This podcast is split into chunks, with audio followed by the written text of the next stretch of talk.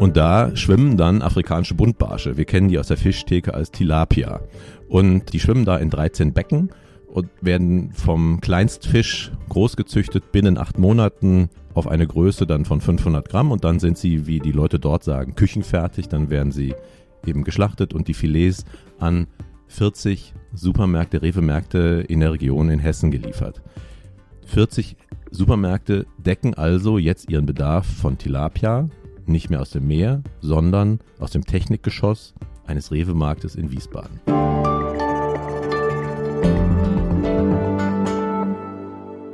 Herzlich willkommen zu Hinter der Geschichte, dem Podcast, in dem wir in jeder Woche über einen Artikel aus der neuen Ausgabe der Zeit sprechen.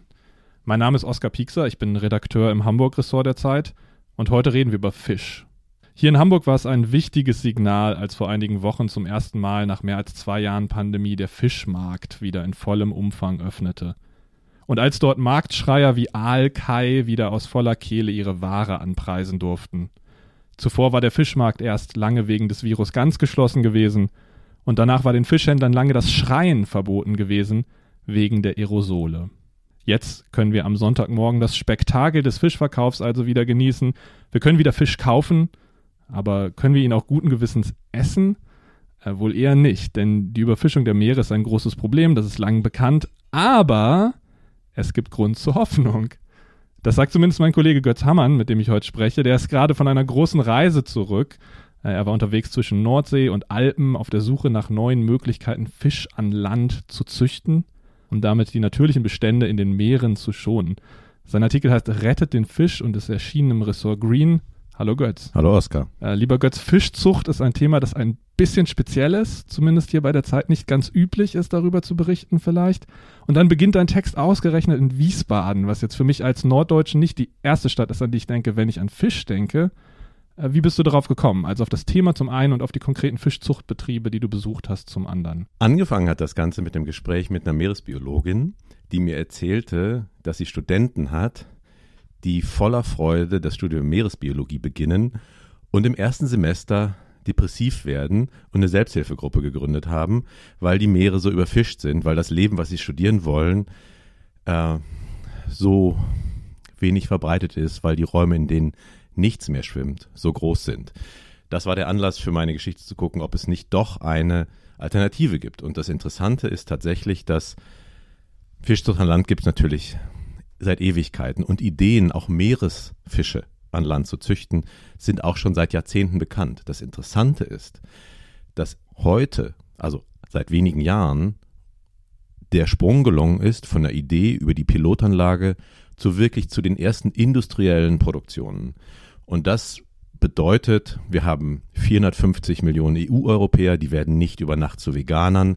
Wenn wir die Meere schonen wollen, dort sind zwei Drittel der Bestände in den europäischen Meeren überfischt oder von der Existenz, in ihrer Existenz bedroht. Was können wir tun? Wir müssen also eine Alternative finden. Und tatsächlich ist die Fischzucht an Land jetzt soweit.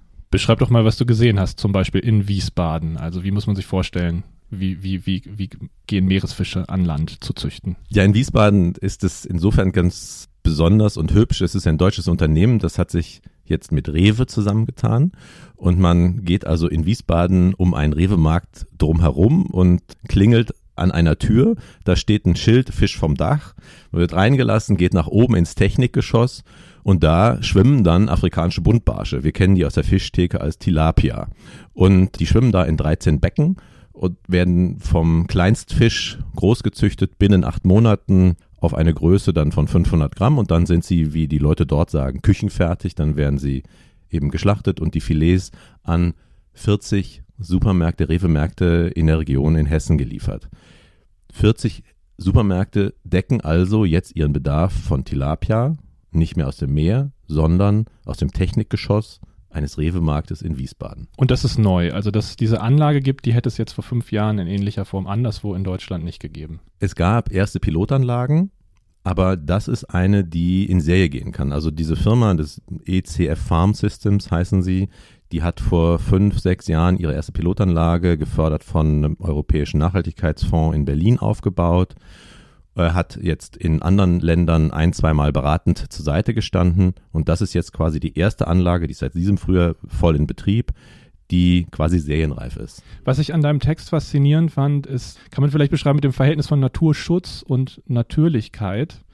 Also in einer Szene geht äh, Jannis Grothaus, ein Fischzüchter, nach einem starken Regen zu den Forellenteichen und äh, bei mir löst das gleich Bilder im Kopf aus. Ich sehe den wettergegerbten Mann in den knallgelben Gummistiefeln, der da durch die Matschepampe starkst, also quasi das romantische Bild von Landwirtschaft, wie man das so als Stadtkind hat.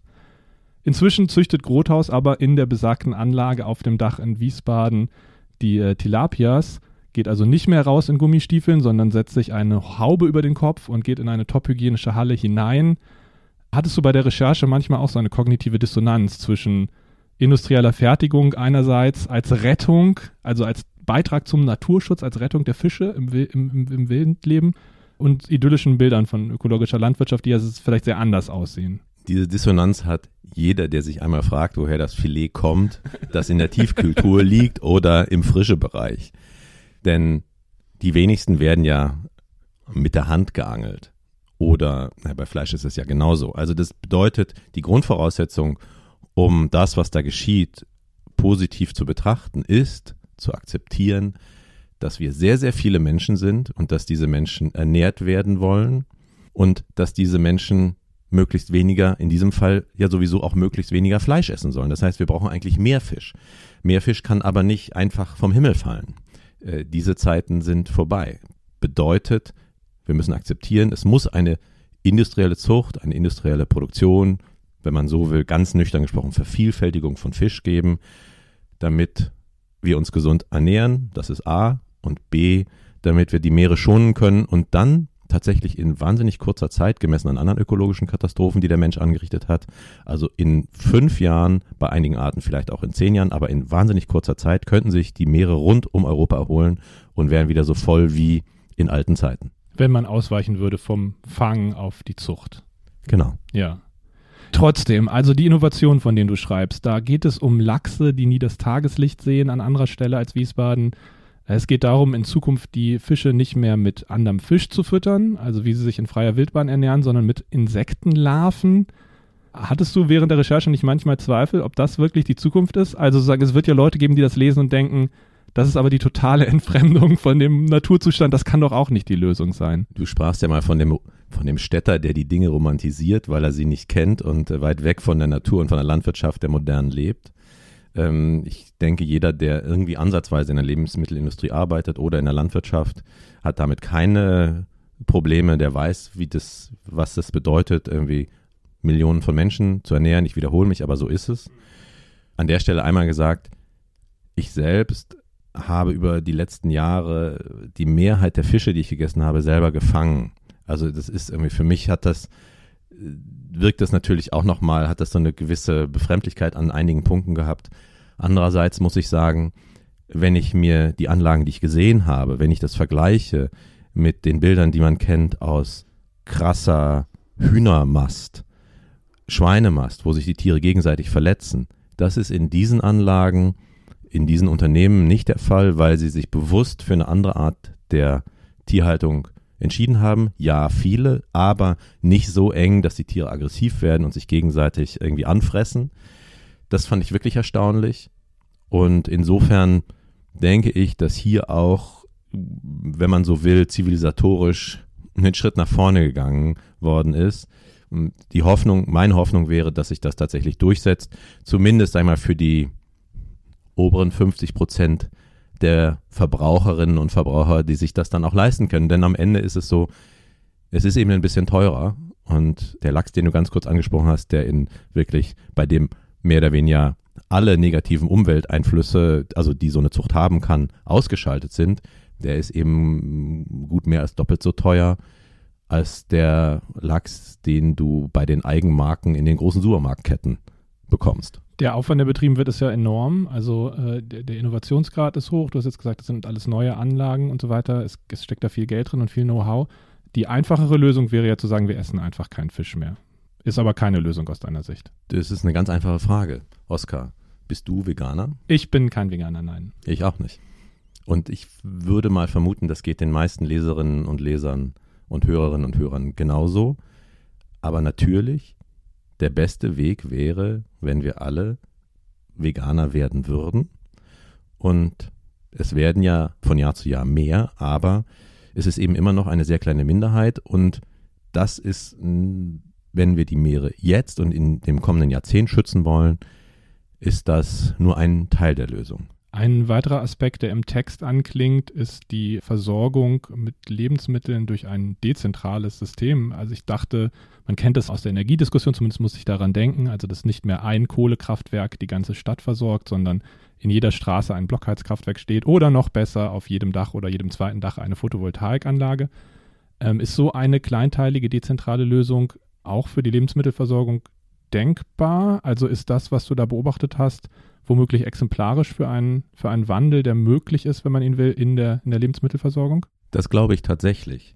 Denn das Wiesbadener Beispiel ist deshalb so besonders, nicht nur weil dort Fische gezüchtet werden im Technikgeschoss eines Rewe-Marktes, sondern weil in Kombination damit auf dem Dach dieses Supermarktes auch ein großes Gewächshaus steht, in dem nun in diesem Fall ausschließlich Basilikum wächst. Und dieses Basilikum wird, deckt den Bedarf von 400 Supermärkten. Das heißt, es wird dann auch die Transportkosten sind viel geringer. Es wird gar nicht in Plastik verpackt. Es hat dadurch, dass es, also es wird, die Fische helfen dabei, dass es, ich erkläre das jetzt nicht, aber helfen dabei, dass das Basilikum schneller wächst. Das ist auch mit anderen Kräutern und Gemüsearten vorstellbar. Und ja, in meinen Augen ist das das erste Beispiel in Deutschland, in dem die Idee des Urban Gardening, also ich ziehe meine Tomaten und damit vermeide ich, dass Tomaten in Spanien gezüchtet werden, das gibt es inzwischen eben auch quasi in kleinindustrieller Größenordnung. Und das Ganze hätte nämlich noch einen Vorteil. Die Tierzucht in großen Mengen hat ja immer das Risiko, birgt das Risiko, dass sich doch ein Keim einschleicht und dass dann riesige Bestände dann auf einmal kontaminiert sind und gekeult werden müssen, wie das bei Tieren heißt. Und die Anlage dann vielleicht nicht weiter betrieben werden kann. Je kleiner die Anlagen, verteilter sie sind, umso geringer ist dieses Risiko und umso stabiler ist die Versorgung mit Lebensmitteln, umso geringer sind die Energieaufwände und Transportkosten, umso nachhaltiger tatsächlich wäre unsere Lebensmittelproduktion. Und das würde sich auch wirtschaftlich rechnen. Also du hast jetzt schon gesagt, die Fische, die da gezüchtet werden, sind teurer als die, als, als die Billigfische, die man jetzt kaufen kann. Aber es das Basilikum nicht. Okay, gut, das beantwortet die Frage. Vielen Dank. Letzte Frage. Hast du mal einen Tilapia gegessen aus der Zucht, aus der Techniketage von Rewe? Und wenn ja, wenn du sagst, du bist Angler und kennst sozusagen das Original, wie hat es geschmeckt? Wie war es? Also ich kann dir das für den Tilapia nicht sagen, weil die hatten gerade keine äh, Schlachtreifen, also die hatten gerade keine frischen Filets, das machen die eben ab und zu und dann sind sie verteilt.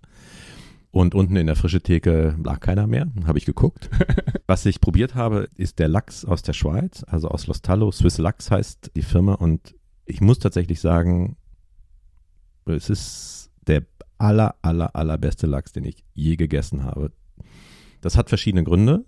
Ich will nur ganz kurz zwei nennen. Das erste ist, gemessen an den normalen Lachsen aus der Käfigzucht, aus den Netzgehegen in den Meeren, haben diese Lachse erstens, die haben quasi mehr Bewegung, weil die in so einem Ringbecken aufwachsen, wo eine Gegenstromanlage drin ist. Also das heißt, die sind immer, die schwimmen immer gegen den Strom, das heißt, die sind nicht so träge, nicht so fett. Nummer eins.